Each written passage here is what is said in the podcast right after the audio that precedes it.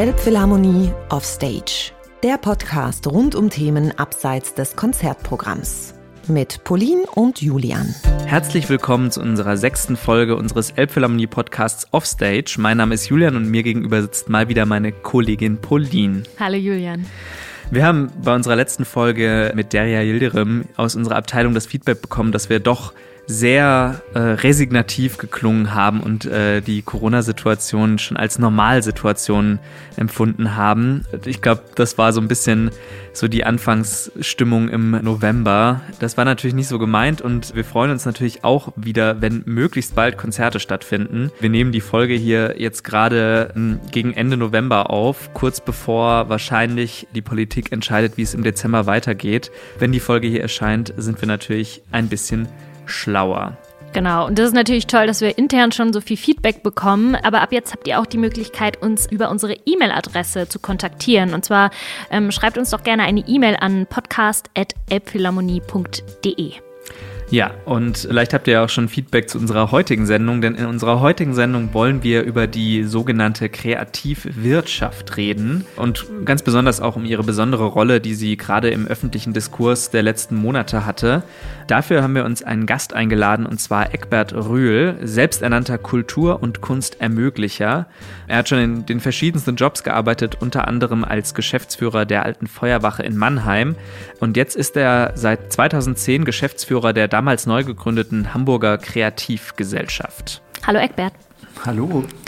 Wir haben uns als Konzerthaus überlegt, dass es schön ist, ähm, unsere Gäste musikalisch ein bisschen einzuordnen und ähm, stellen daher immer die gleichen Fragen, die dich so musikalisch ja, kennenlernen lassen. Und äh, die erste Frage wäre, was war dein erster Kontakt zu Musik? Sei es jetzt deine erste Platte, die du besessen hast oder dein, der erste Zugang zur Musik? Ich war im Kirchenchor.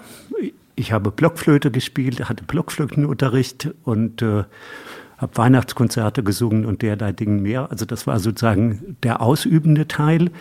Als Konsument von Musik erinnere ich mich, und das ist eher ja schon spät, dass ich als 14-, 15-Jähriger war ja dann Rockmusik das, was man äh, sozusagen unbedingt haben musste und wo wir dann nach der Schule in Plattenläden äh, irgendwie Probe gehört haben, was es damals noch gab und äh, die Platten uns ersehnt haben, die wir nicht kaufen konnten, weil wir das Taschengeld nicht gereicht hat. Die nächste Frage ist so ein bisschen neuerdings brisant. In den ersten Folgen war es natürlich immer noch recht einfach, aber jetzt äh, während Corona ist es natürlich immer spannend, was denn dein letztes Konzert war, auf dem du warst. Ich, ich muss sagen, ich habe ja einen Teil meines Lebens sozusagen damit verbracht, Musik und Veranstaltungen zu organisieren und bin deshalb so ein bisschen professionell deformiert und gehe gar nicht so viel in Konzerte. Ich glaube aber, das letzte Konzert tatsächlich, was ich hier in Hamburg gehört habe, vor Corona natürlich war in der Elfi, aber ehrlich gesagt fällt mir gerade nicht mehr ein, was es war.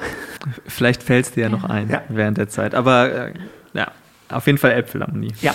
ja, wenn wir schon mal bei der Elbphilharmonie sind, wenn du Intendant der Elbphilharmonie sein könntest für einen Tag, wen würdest du auf die Bühne stellen? Wen würdest du einladen? mein Musikgeschmack ist extrem unterschiedlich. Also ich liebe die einstürzenden Neubauten zum Beispiel.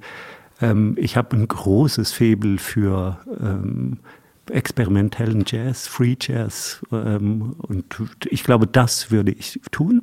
Also hier entsprechende Konzerte anzubieten. Und ich habe auch ein großes Interesse an experimenteller Musik. Sehr gut. Genau, das Thema heute haben wir ähm, mal provokativ äh, Kreativität in der Krise genannt. Und dafür würden wir gerne abklopfen, was für dich denn Kreativwirtschaft ist. Was verstehst du persönlich unter Kreativwirtschaft? Naja, es gibt, gibt ja eine Definition in, in Deutschland. Diese Definition ist ja vor allem gemacht, um Statistiken machen zu können, also um zählen zu können, wie viele Arbeitsplätze gibt es in der Kreativwirtschaft in Deutschland. Das ist die eine Seite. Die andere Seite ist, dass ich kurz gefasst äh, mir angewöhnt habe zu sagen, Kreativwirtschaft, das sind all diejenigen, die Inhalte herstellen oder sich mit der Verbreitung von Inhalten beschäftigen. Also das zentrale äh, Moment ist, dass Leistungen und Produkte sich um diese Inhalte drehen äh, und dass es deshalb ja, also so sehr oft um Informelles geht. Magst du da mal ein Beispiel machen, nur dass man sich so ein bisschen drunter vorstellen kann, was du mit Inhalten meinst. Ja, alle, alle diejenigen, so, also jeder, der, der sozusagen einen Text schreibt, ein Buch schreibt, äh, beschäftigt sich mit Inhalten. Jeder, der ein Musikstück schreibt oder es aufführt, beschäftigt sich mit Inhalten. Jeder Film definiert sich über die Inhalte, aber auch jeder äh, Artikel, den ein Journalist verfasst, jedes Bild, was gemacht wird, das beschäftigt sich mit Inhalten und das gilt für die Werbung und für das Design natürlich auch. Ähm, beim Design haben wir am Ende eine Form, aber es geht natürlich auch mehr oder weniger darum, äh, sich damit zu beschäftigen, warum gebe ich den Dingen diese Form und keine andere. Und auch das ist natürlich eine Beschäftigung eigentlich mehr mit den Inhalten als mit der Form. Das hat natürlich was Materielles, aber äh, der inhaltliche Aspekt, den kann ich dort unbedingt sehen. Wir haben unsere Staffel ein bisschen, oder nein, eigentlich jede Folge unter dem Begriff Kreativität ähm, begonnen. Und dafür wüsste ich gerne, was für dich das Wort Kreativität bedeutet in dem Zusammenhang, der Vollständigkeit halber. In welchem Zusammenhang? Mm, in dem Zusammenhang Im Zusammenhang mit deiner Arbeit, aber auch generell, was du unter Kreativität verstehst. Also auf der einen Seite kann man natürlich sagen, also kreativ sind all diejenigen, die diese Inhalte produzieren zunächst mal. Äh, und das ist ja auch innerhalb der Kreativwirtschaft so eine klare Trennungslinie, weil wir auf der einen Seite diejenigen haben, die schöpferisch tätig sind, also die diese Inhalte äh, herstellen, die sie produzieren, ähm, die damit arbeiten. Und auf der anderen Seite haben wir diejenigen, die das verwerten, also die Verlage und die Labels und, und all diese Dinge mehr, die Sender. Ähm, das und die Kreativität liegt natürlich sozusagen mehr auf der Seite der Schöpfer, überhaupt gar keine Frage. Und ansonsten ist Kreativität sicher eine menschliche Fähigkeit, ähm, die äh, sozusagen nicht vorhersehbare Ergebnisse ähm, erzielen kann, um das mal so abstrakt zu sagen. Ja, finde ich gut. Weil du es jetzt schon mal so angedeutet hast, was deine Arbeit ist, aber um da so ein bisschen tiefer einzusteigen. Du leitest die Hamburg Kreativgesellschaft. Der Kernauftrag, äh, so steht es auf eurer Webseite, ist, Wissen, Raum und Finanzierung für Hamburger Kreative zu gewährleisten. Äh, wie genau macht ihr das? Die Kreativgesellschaft ist vor zehn Jahren gegründet worden und ist inzwischen seit stark gewachsen. Wir haben ja fast 40 Mitarbeiter. Wir sind jetzt so keine ganz kleine Einrichtung mehr. Und ähm, wir haben es uns inzwischen halt angewöhnt, dass wir sagen, wir haben verschiedene Bereiche äh, ähm, ausgebildet.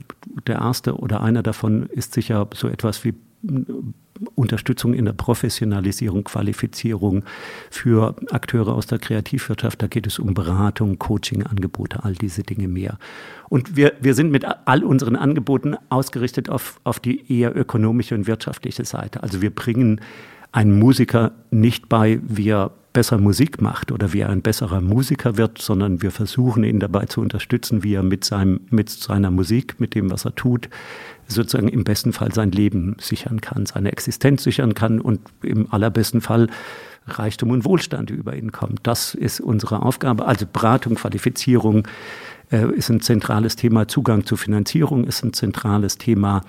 Ähm, Zugang zu Räumen ist sicher eine unserer Hauptaufgaben in dieser schnell wachsenden und teuren Stadt äh, Räume zu erschließen und zu sichern für die Nutzung durch Akteure der Kreativwirtschaft ist ein weiteres Thema. Und wir haben vor zwei oder drei Jahren damit angefangen, uns intensiv mit Innovationsfragen zu beschäftigen. Was ich mich so ein bisschen gefragt habe, wir haben ja gerade schon über die Kreativwirtschaft an sich gesprochen. Es ist ja wirklich ein sehr großer Bereich. Ich glaube, der was die Beschäftigungszahl an sich angeht, der drittgrößte Bereich in ganz Deutschland, ähm, wenn man so die Wirtschaftszweige unterteilt. Wie kriegt man das alles unter ein Dach, da die Fördermöglichkeiten oder halt die Art und Weise, wie ihr mit den Kreativen arbeitet, irgendwie zu vereinheitlichen, dass es nicht komplett was ganz anderes ist mit jemandem, der Spiele designt und jemandem, der Romane schreibt? Ja, die, die Klammer und, und die Wertschöpfungsketten sind schon, also die Klammer ist, ist der Inhalt ähm, und die Wertschöpfungsketten sind schon sehr vergleichbar.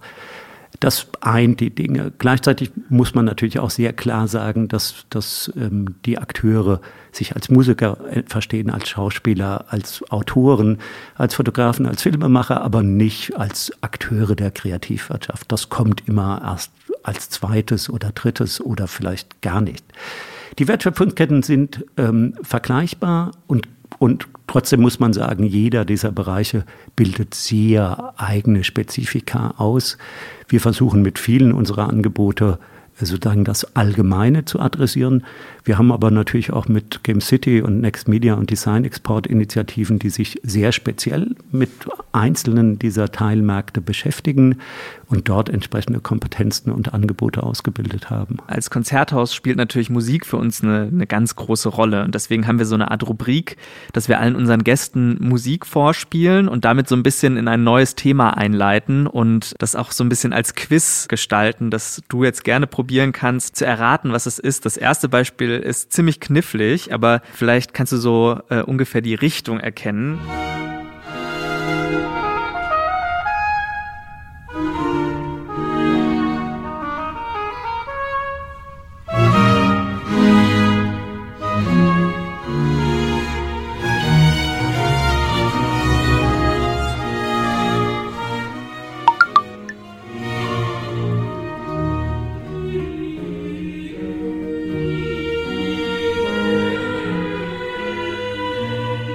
Idee? Ich, ich würde sagen, ein relativ frühes Singstück, vielleicht eine Oper, Barock. Mhm. Also es ist ein, äh, genau, ein Singstück auf jeden Fall. Es ist eine Kantate, äh, und zwar von Bach. Und ähm, die Erklärung ist vielleicht ein bisschen weit hergeholt, aber ich finde, es, äh, es leitet ganz gut zum nächsten Thema ein. Und zwar äh, ist es die Antrittskantate von Bach als Thomaskantor in Leipzig. Und zufälligerweise hatte er drei Jahre davor eine Stelle in Hamburg angeboten bekommen oder hat da vorgespielt als Organist in St. Jakobi, aber konnte die Stelle dann nicht annehmen, weil äh, die Stadt Hamburg solchen Organistenstellen eine Kaufsumme gegenübergestellt hat, dass man halt eben, wenn man da spielen möchte, musste man sich mit einer recht hohen Geldsumme einkaufen, dem Jahresgehalt von einem Bürgermeister, was glaube ich für einen Musiker damals äh, wirklich schwierig zu, zu bezahlen war. Und deswegen ist Bach nicht nach Hamburg gegangen. Wir sind jetzt keine Bachstadt hier und haben keine große Bachgeschichte, sondern er ist nach Leipzig gegangen. Ähm, und ich fand das irgendwie ein ganz lustiges Beispiel, weil es so ein bisschen die, vielleicht dieses ambivalente Verhältnis, was die Stadt Hamburg auch zu seinen Künstlern und Kreativen hat, ganz gut ausdrückt. Äh, man sieht es ja immer noch so in Beispielen wie dem Gängeviertel, wo es ja auch schon eine, eine recht lange Diskussion um da die, die Nutzung gibt. Was ist deine Erfahrung? Wie steht es gerade, vielleicht die Corona-Situation jetzt gerade nochmal erstmal rausgenommen, um die Stellung der Kreativbranche hier in Hamburg? Vielleicht darf ich noch mal zuerst einen Eindruck schildern. Also es gibt ja so diese Erzählung, dass Hamburg so eine Bürgerstadt ist, die, die immer das, den Kommerz sozusagen nach vorne schiebt. Man muss auf der anderen Seite aber auch sehen, dass die Städte, die, die sozusagen vor allem wir mit Kunst in Verbindung bringen, das sind halt immer Städte, die, die sozusagen sehr aristokratisch geprägt waren. Das sind die Hauptstädte, das sind die Städte, in, in denen sozusagen die Aristokratie sich formiert hat ähm, und ähm, ob man lieber in, in sozusagen einer strikt hierarchisch gegliederten ähm, aristokratischen Stadt leben will oder in einer Bürgerstadt, das kann sich ja jeder selbst aussuchen. Äh, das wirkt sich aber unmittelbar auf die Künste aus. Also sozusagen, natürlich hatten die Fürstenhäuser ähm, viel mehr Geld, um Künste zu fördern, als es der Bürger hatte. Der, der alles Geld, was er selbst eingenommen hat, äh, da hat er sehr genau darauf geachtet, wofür er das dann auch ausgibt.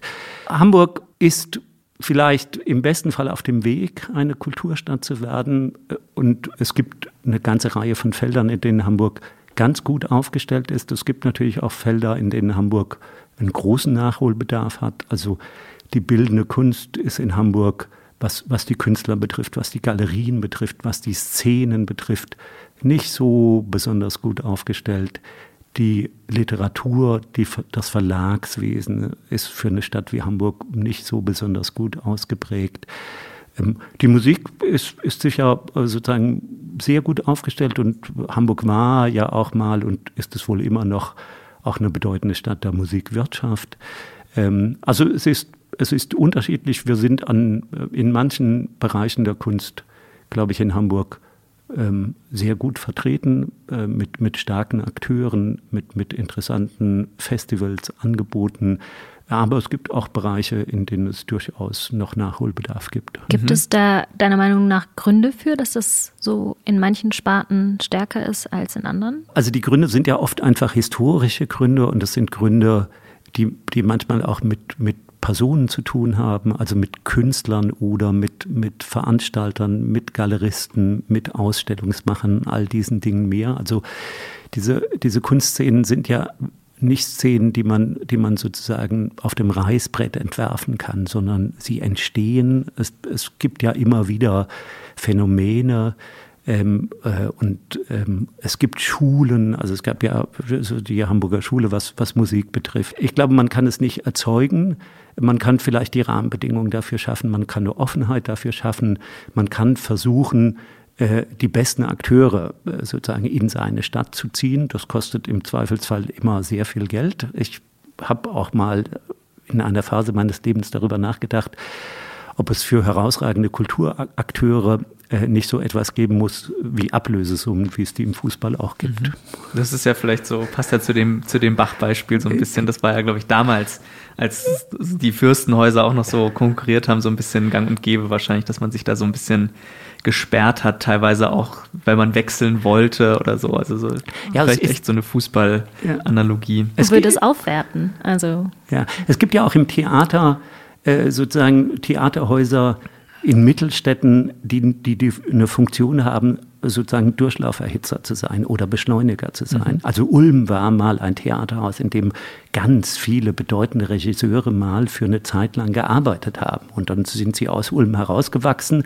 Und Ulm hätte sich sicher gefreut, wenn, wenn sie am Ende so einer Entwicklungsperiode äh, dann eine Ablösesumme bekommen hätten und hätten gesagt, okay, das investieren wir dann in das nächste Wunderkind, was wir hier bei uns haben und von dem wir wissen, wir können das nicht halten.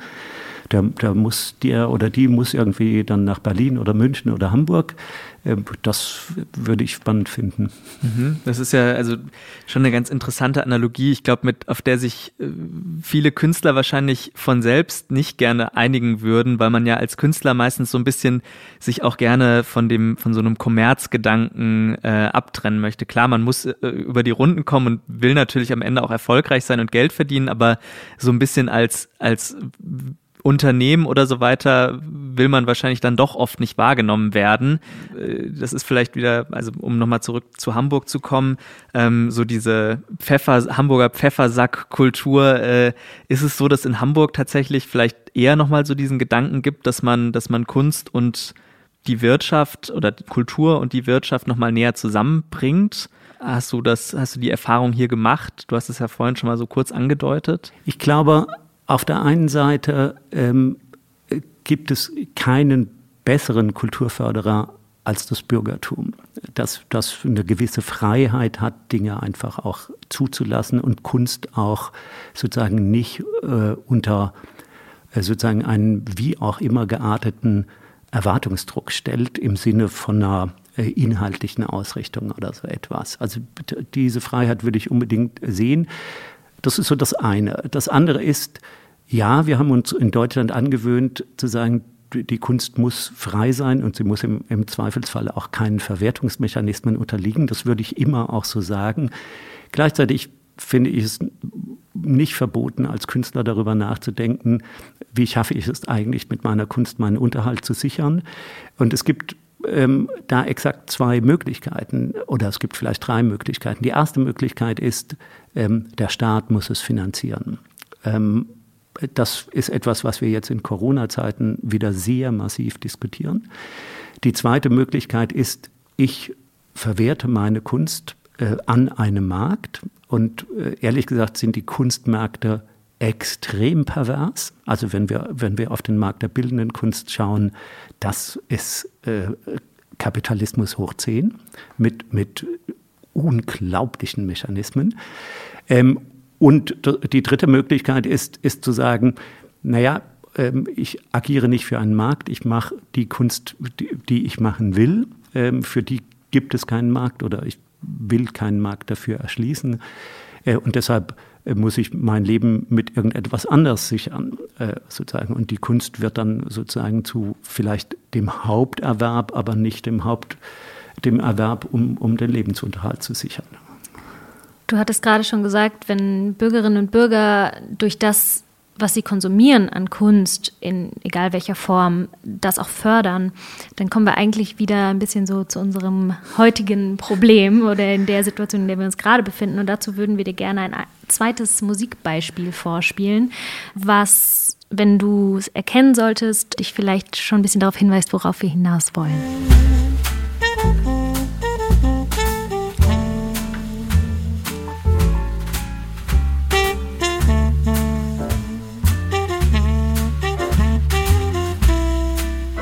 Fällt dir dazu was ein? Ja, ich würde sagen, also heute würden wir sagen, amerikanischer Bar-Jazz. Genau. Wer ist denn das deutsche Aushängeschild für solchen amerikanischen Bar-Jazz? Till Brünner. Richtig. Korrekt. Ganz korrekt, genau.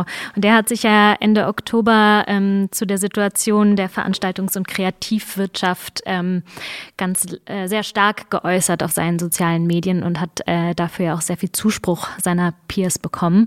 Wie siehst du den Begriff Systemrelevanz in dem Kontext? Also zunächst mal muss man äh, zu, zu Till Brönner und, und äh, Bela Farin Rott haben das ja auch gemacht, ähm, äh, sagen, erstens ist es sehr gut, dass sich dass sich Künstler ähm, sozusagen so positionieren, dass sie ihre Reichweiten nutzen.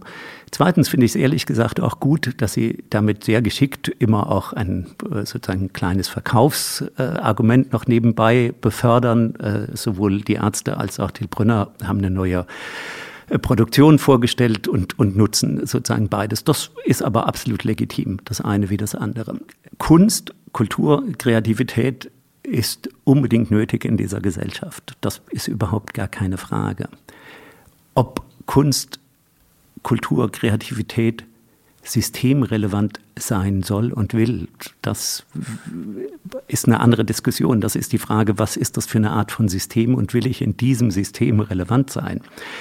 Ähm, da würde ich ein großes Fragezeichen machen. Ähm, die, die, Bedeutung wird damit nicht geringer. Ich, ich, weiß, dass die Frage ein Stück weit darauf hinausläuft, müssen wir all das, was systemrelevant ist, müssen wir das nochmal ganz besonders fördern und schützen und erhalten.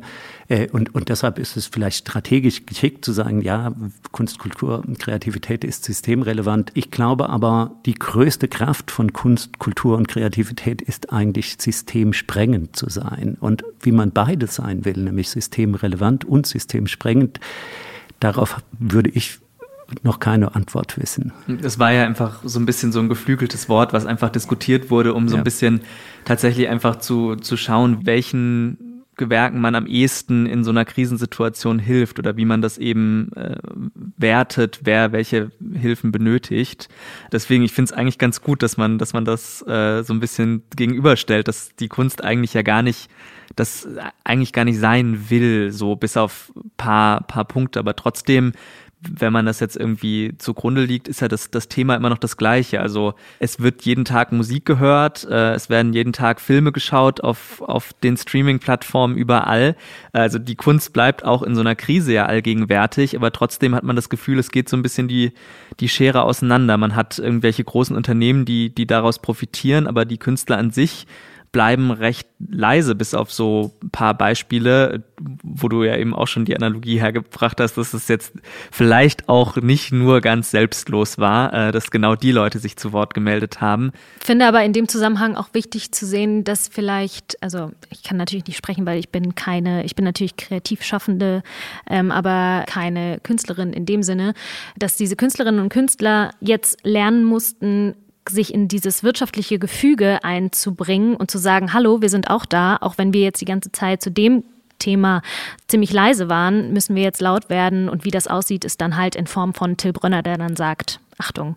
Und ich finde das schon ganz gut, diesen Lerneffekt laut zu werden und Raum einzunehmen. Also eine der Positionen der Kreativgesellschaft und auch meine ist es natürlich sehr klar, auch, auch den Künstlern, den Akteuren der Kreativwirtschaft zu sagen, Ihr seid auch ein Teil äh, sozusagen eines, eines Wirtschaftssystems.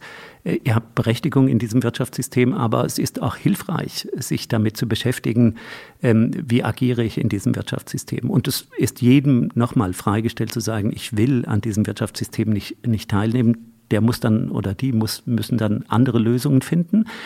Ähm, deshalb war es zum Beispiel jetzt in Corona eine ganz schwierige Debatte, die noch nicht beendet ist, dass man ähm, den Akteuren, gerade den Solo-Selbstständigen, den Künstlern gesagt hat, also deine, deine Kosten kannst du dir über die Programme erstatten lassen.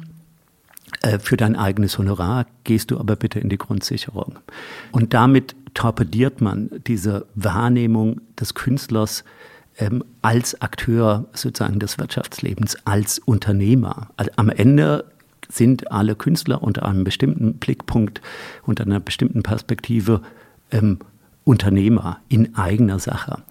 Und wenn man diesen Unternehmern dann aber sagt, naja, wenn es schwierig wird, dann gehst du bitte sofort in die Grundsicherung, dann torpediert man sozusagen diese dieses System. Das finde ich extrem schwierig. Und was wir in der Krise tatsächlich auch lernen, ist, dass vielleicht die Organisationen der Kultur eine gute Lobby haben, die Akteure, also die Künstler, diejenigen, die die Inhalte schaffen, die haben eine, in der Regel eine sehr schlechte Vertretung. Mhm. Das ist wirklich ganz schwierig, überhaupt gar keine Frage. Es gibt ein einziges Beispiel, äh, wo das perfekt gelungen ist. Das sind die Orchestermusiker. Die haben ja eine, eine Lobby, die ist berauschend, äh, so. Die würden wir uns alle wünschen. Ähm, die äh, bei einem staatlichen Orchester, also ja. nicht die freien Orchester, die, sind, nee, die freien, haben ähnliche die, die, Probleme. Aber, aber die, diejenigen, die, die in staatlichen Orchestern sind, diese Orchestermusiker, die sind ja extrem gut organisiert. Äh, sozusagen und äh, sozusagen äh, haben sich Vorteile erkämpft, die sich alle wünschen müssten, aber das ist nur in dieser besonderen Situation tatsächlich denkbar. Also ich glaube, Einrichtungen in der Kultur haben müssen sich über Lobby nicht beklagen, die Akteure schon sehr. Mhm. Und wie man das überwindet, ja, das ist eine echte, echte Herausforderung. Nach dem Bronner-Statement wurden ja, also ich habe das nur mit, ein bisschen mitbekommen, besonders auch in der Hip-Hop-Szene ist es dann so ein bisschen aufgeflammt und da haben direkt die ersten Leute gesagt, dass sie jetzt eine Gewerkschaft gründen für, in dem Fall halt, also die Musiker in generell, aber auch äh, eher für die, für die Hip-Hop-Szene.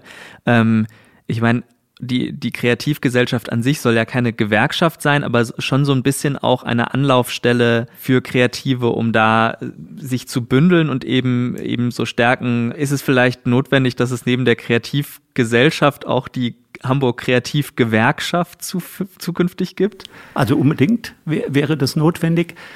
Ich würde mir wünschen, wenn es, wenn es so etwas gäbe. Auch da also auf der einen Seite muss man sagen, die Rolle der Kreativgesellschaft ist, wir sind eine Dienstleistungseinrichtung für die Kreativwirtschaft in Hamburg. Wir sind nicht Interessensvertretung für die Kreativwirtschaft. Mhm. Das müssen die schon selbst machen. Wir unternehmen ehrlich gesagt immer wieder und jetzt gerade aktuell in der Corona-Krise wieder äh, sozusagen Anläufe, um die unterschiedlichen Verbände, die es natürlich gibt in der Kreativwirtschaft, also für das Design, für die Filmemacher, für die, es gibt ganz, ganz, ganz viele unterschiedliche Verbände. Nur mal diejenigen in Hamburg an einen Tisch zu bringen und zu sagen, könnt ihr nicht mal darüber nachdenken, dass ihr euch für Hamburg gemeinsame Positionen findet und die auch massiv vertretet. Das ist uns bis jetzt nicht gelungen. Ähm, es gibt, wie schon gesagt, einen neuen Ansatz, das zu tun. Es gibt ein Lieblingszitat jetzt im Moment gerade von, von Churchill, glaube ich, der sagt, never waste a good crisis. Ähm, also nämlich, man muss eine Krise auch nutzen, um seine Vorteile zu finden. Und ich glaube, die Kreativwirtschaft nutzt diese Krise gerade nicht. Was glaubst du, was können individuelle Kreative tun, um das zu nutzen? Also nur, um da nochmal kurz, kurz einzusetzen. Individuelle äh, Kreative können, wenn sie Reichweite haben, können sie diese Reichweite nutzen. Also wie wir das erlebt haben mhm. mit, mit Till Brönner und, und den Ärzten. Das ist sicher eine der Möglichkeiten. Und ansonsten müssen sie ein bisschen Energie darauf verschwenden, sich zusammenzuschließen und Banden zu bilden. Ich glaube, bei vielen ist es ja tatsächlich so, dass man einfach vor so eine Existenzangst gestoßen wird, dass man jetzt sich nicht damit beschäftigen möchte, wie Churchill das jetzt irgendwie nutzen zu wollen, sondern man halt einfach erstmal vor so einer puren Existenzangst steht. Was kann eine Institution wie die Kreativgesellschaft, was macht ihr da konkret, um den Leuten erstmal zu helfen, bevor man ihnen vielleicht sagt, mach doch mal, gründet doch mal eine Bande. Ja, ähm, also die, die Kreativgesellschaft versucht natürlich zuerst sämtliche Informationen einzusammeln, zu kanalisieren, die Informationen aufzubereiten, Hilfestellungen zu leisten. Also wo gibt es welche Programme, wie bewerbe ich mich auf diese Programme? Wir haben sehr viel mit Akteuren zu tun, die sagen, ich Fall hier durch alle Raster, dann, dann versuchen wir äh, die einzelnen Fälle zu verstehen. Ähm, also warum fällst du durch alle Raster? Was, äh, wo genügst du welchen Kriterien nicht? Und wir versuchen dann auch äh, vor allem mit, mit den Hamburger Behörden und, und hier auch mit der Behörde für Kultur und Medien dann manchmal auch individuelle Lösungen zu finden. Und eines der Schwierigkeiten im Umgang mit dieser Krise auch für die Individuen, die, die natürlich existenziell davon betroffen sind äh, und wo man viel Energie damit verbringen muss, zu sagen, wie, wie schaffe ich es jetzt, sozusagen mein Leben zu sichern. Und da, da geht es ja um sehr, sehr äh, konkrete Dinge. Wir alle als äh, Konzertgängerinnen und Gänger, die gerne viel Kultur konsumieren in jeglicher Art, fragen uns natürlich, wie kann, können wir außer durch Platten kaufen und äh, Merch kaufen, ähm, unsere Künstlerinnen und Künstler unterstützen? Gibt es da aus eurer Perspektive etwas, woran man als der Otto-Normalverbraucher oder die Otto-Normalverbraucherin nicht denkt, wie man da vorgehen kann?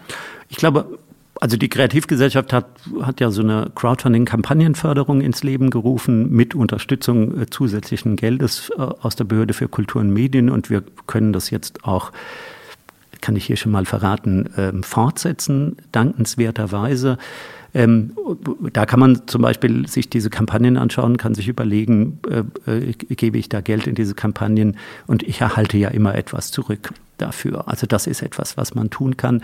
Ich glaube, man kann einfach in, im Lokalen versuchen, die Akteure, die ich kenne, irgendwie zu unterstützen. Also ob das informell ist äh, oder mental oder finanziell, muss sich jeder selbst äh, entscheiden, was er willens ist zu tun.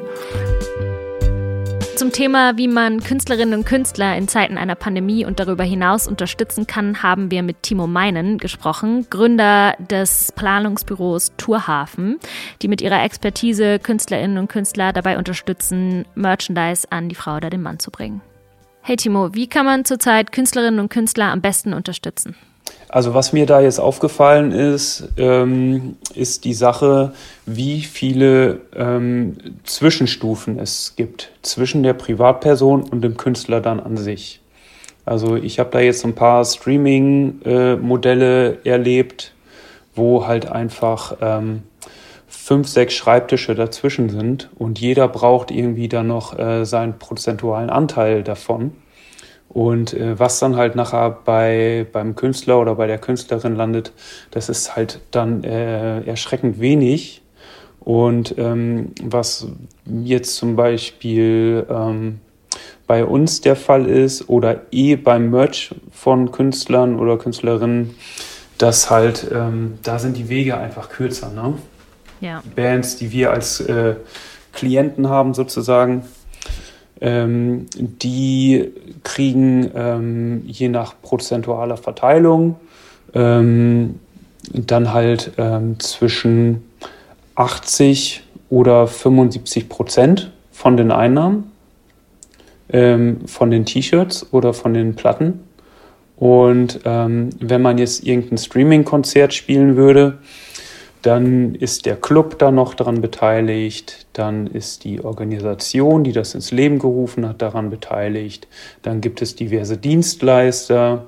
Und ähm, wenn man jetzt bei so einem Stream beispielsweise ein digitales Bier kauft und dafür 10 Euro spendet, landet längst nicht so viel bei dem Künstler, als wenn man äh, direkt äh, Merchandise kauft. Ne? Okay, also es ist einfach ein viel direkter Weg, ähm, Künstlerinnen und Künstler zu unterstützen, als zum Beispiel bei so einem Streaming, wo viele Leute die Hand aufhalten müssen, einfach auch aufgrund dessen, ja, dass genau, sie arbeiten. Ja. Gibt es denn dann noch äh, neben Merchandise noch andere äh, Sachen oder vielleicht auch irgendwie jetzt in die, in die Zukunft gerichtet, irgendwelche irgendwelche Wege, die da jetzt aufgehen, wo du, wo du merkst, dass äh, vielleicht es noch fairere Gewinnbeteiligung für die Künstler an sich auch gibt? Naja, die, die Sache ist halt, man kann ja auch einfach ähm, in den Plattenladen gehen und sich äh, Tonträger kaufen. Nur da ist dann ja auch die Frage, wie viel bekommt jetzt äh, äh, die Künstlerin oder der Künstler dann davon? Und dann ist es auch so eine Sache, die wenigsten ähm, Kreativen haben ja sowas wie ein Spendenkonto.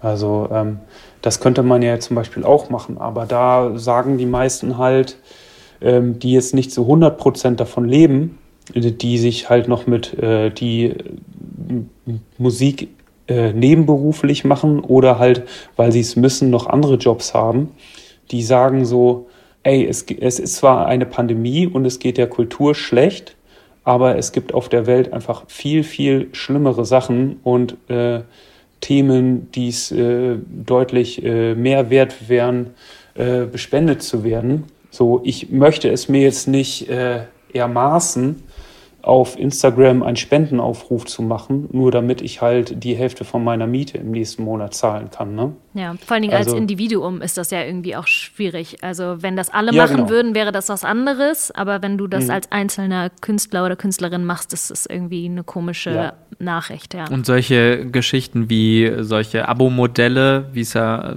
so Patreon-mäßig ist, denkst du, sowas ja. wäre wäre da ein guter, guter Kompromiss, ähm, den, den mehr Künstler auch hier in, äh, in Deutschland gehen sollten, weil es ja. ja. im Grunde, du, es ist ja keine so eine Art, also das, was du gerade als Betteln gemeint hast, sondern es mhm. ist ja eher so eine Art äh, positives Abo, wie man das ja auch schon für ja. andere Sachen gelernt hat. Also ich habe das, äh, das zum Beispiel jetzt bei meinem Kumpel Tillmann, aka Tiger Use, mitbekommen. Der hat das jetzt äh, sehr aktiv am Laufen, dass ähm, ja, ich sag mal, seine Fans ihn jetzt auch bei Patreon unterstützen können. Und da gibt es halt ähm, so Bonus-Features. Also er macht jetzt, glaube ich, äh, einmal pro Woche ein, an irgendeinem bestimmten Wochentag nimmt er einen, äh, bringt er einen Song raus. Das finde ich eigentlich eine ganz coole Sache. Auf der anderen Seite ähm, ist es aber auch echt ein hoher Druck, der da auf den Schultern von mhm der erstellenden Person liegt, weil du ja regelmäßig immer abliefern musst. Ne? Ja, da haben wir auch eben schon drüber gesprochen, dass natürlich auf der Druck des Wirtschaftlichen dann zusätzlich noch auf die Person kommt, die eh schon kreativ tätig ist und ähm, ja. ein Produkt erstellt und dann zusätzlich sich dann noch darum kümmern muss, dass es irgendwie ähm, vertrieben wird oder dass es ja. irgendwie, keine Ahnung, du erfindest dann irgendwelche Gimmicks, die du ähm, auf Patreon stellen kannst oder über Bandcamp ja. vertreiben kannst und so. Das ist dann nochmal ein viel höheres Maß an ähm, Wirtschaftlichkeit. Und vor allem so den Output, den man da jetzt bringt. Ähm, das ist ja erschreckend, wie, wie gering die Lebensdauer jetzt von dem Song ist, beispielsweise, ja. der da dann erscheint. Stimmt. Also du gibst dir voll Mühe und wenn das jetzt theoretisch der Mega-Hit wird, der, wenn er jetzt ähm, im Albumkontext äh, aufgenommen wäre, vielleicht der Sommerhit 2021 werden würde, in dem Genre, wo sich der Künstler bewegt. Mhm. Oder äh, keine Ahnung, vielleicht wäre das der Türöffner für, für die nächste Liga.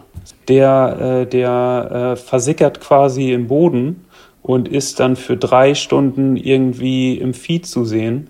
Und danach wird vielleicht ein Hardcore-Fan dieses Material wiederfinden, wenn er den Künstler für sich neu entdeckt und wirklich jeden Schnipsel äh, anguckt oder anhört, den es da gerade im Netz gibt. Aber ansonsten äh, ist das halt einfach so ein, so, so ein, so ein Fass ohne Boden für Ideen, für gute Ideen, ja. die halt einfach äh, verloren gehen. Ja, steht also nicht in, Augen, ja, ne? steht in keinem Verhältnis mit dem Aufwand, der dahinter steht. Ja, das, ja genau. Ja. ja. Gut. Ja, danke für deine Einblicke. danke, Timo.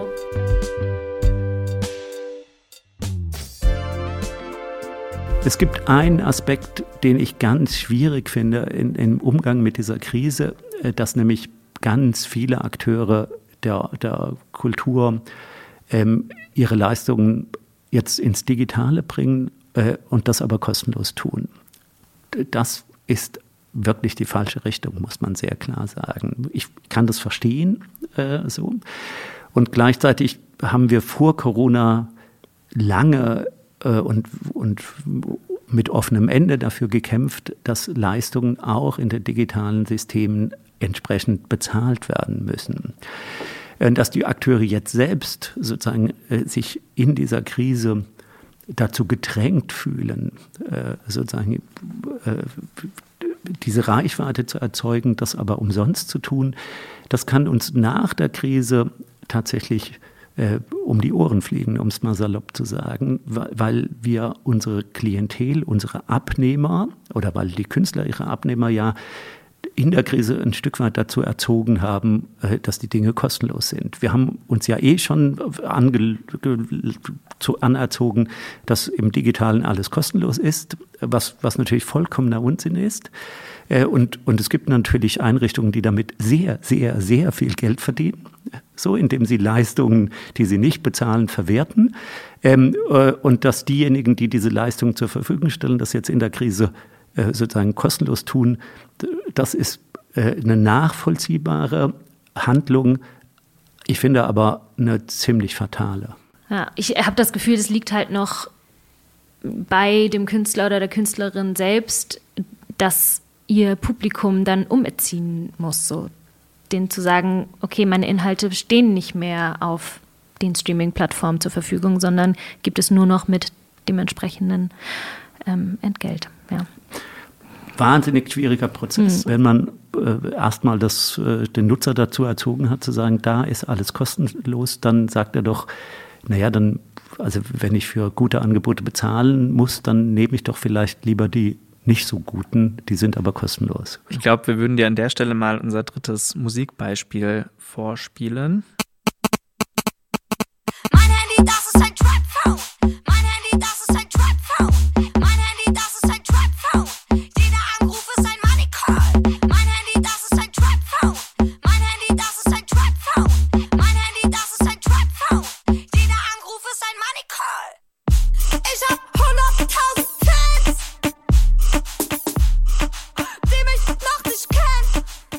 Der, der Übergang, den ich jetzt so ein bisschen konstruieren könnte, wäre natürlich, also der Song heißt 100.000 Fans und es geht darum, dass sie die Künstlerin in dem Fall eben noch nicht kennen, aber sie weiß schon von ihrem Potenzial, dass sie auf jeden Fall so viele Fans irgendwann mal haben äh, wird. Dadurch würde es ganz gut zu dem Thema passen, aber ich will eigentlich auf was anderes hinaus. Es ist äh, die Hamburger Rapperin Haiti, weiß ob du von der schon mal gehört hast. Gehört habe ich schon von ihr, ja. ja. Das ist aber auch alles. Worauf ich hinaus möchte, wir haben hier in der Elbphilharmonie äh, eine Konzertreihe, die heißt Made in Hamburg. Die haben wir seit der Eröffnung und da ähm, wollen wir die Elbphilharmonie auch der Hamburger Pop-Szene öffnen und eben da auch sagen, so, das ist kein Platz für äh, die Hochkultur in Anführungszeichen, sondern äh, hier hat die ganze Kultur ihren Platz und ganz, insbesondere natürlich auch die Hamburger Kultur. Und deswegen äh, sollen da auch immer wieder junge Hamburger Bands und eben KünstlerInnen auftreten. Äh, und Haiti wäre tatsächlich oder ist äh, dieses Jahr noch, äh, noch im Line-Up und wir hoffen natürlich, dass es auch stattfindet. Ich will so ein bisschen den Übergang machen zur Elbphilharmonie. Wir hatten ja auch dieses Jahr als eine der, der ersten Kulturinstitutionen so einen Hilfsfonds gegründet, zusammen mit dem NDR und äh, der Konzertdirektion äh, Dr. Rudolf Götte, wo viele der Karten, die eigentlich erstattet werden sollten, halt eben nicht erstattet wurden und die Leute freiwillig darauf verzichtet haben und eben das Geld, das dadurch zusammengekommen ist, dann eben danach äh, in einem Fonds gesammelt werden konnte, plus ganz viele ähm, direkte Spenden, wo wir auch wieder auf diesen Bürgerschaftsgedanken so ein bisschen zurückkommen können, direkte Spenden und eben hier aus dem Freundeskreis der Elbphilharmonie und Leishalle äh, ein, ein recht stattliches Fondsvolumen zusammenkam, was dann danach eben ähm, an die Künstler, die hier aufgetreten werden oder Künstler, die sich generell auf den Fonds beworben haben, ausgezahlt werden können. Also wenn, wenn die Frage war, ähm, wie wichtig bürgerschaftliches oder unternehmerisches Engagement ist, dann würde ich sagen, ja, ist weiterhin wichtig. Ich würde aber auch sagen, ähm, wichtiger wäre ähm, Kontinuität, also dass, dass das jetzt in der Krise notwendig ist, zu sagen, wir, wir müssen alles, was wir kriegen können, äh, irgendwie müssen wir mitnehmen und müssen es sinnvoll verteilen. Ich würde mir ähm, aber zweierlei wünschen, also nämlich erstens, dass das äh, nicht ausschließlich sozusagen krisenbezogen ist, sondern, sondern dass es dieses Engagement weiterhin gibt, dass es sinnvolle, intelligente Förderprogramme gibt, die das Wesen sozusagen der Kunst und, und von Kreativität verstehen und an den richtigen Stellen ansetzen, die auch die nötigen Freiheiten lassen.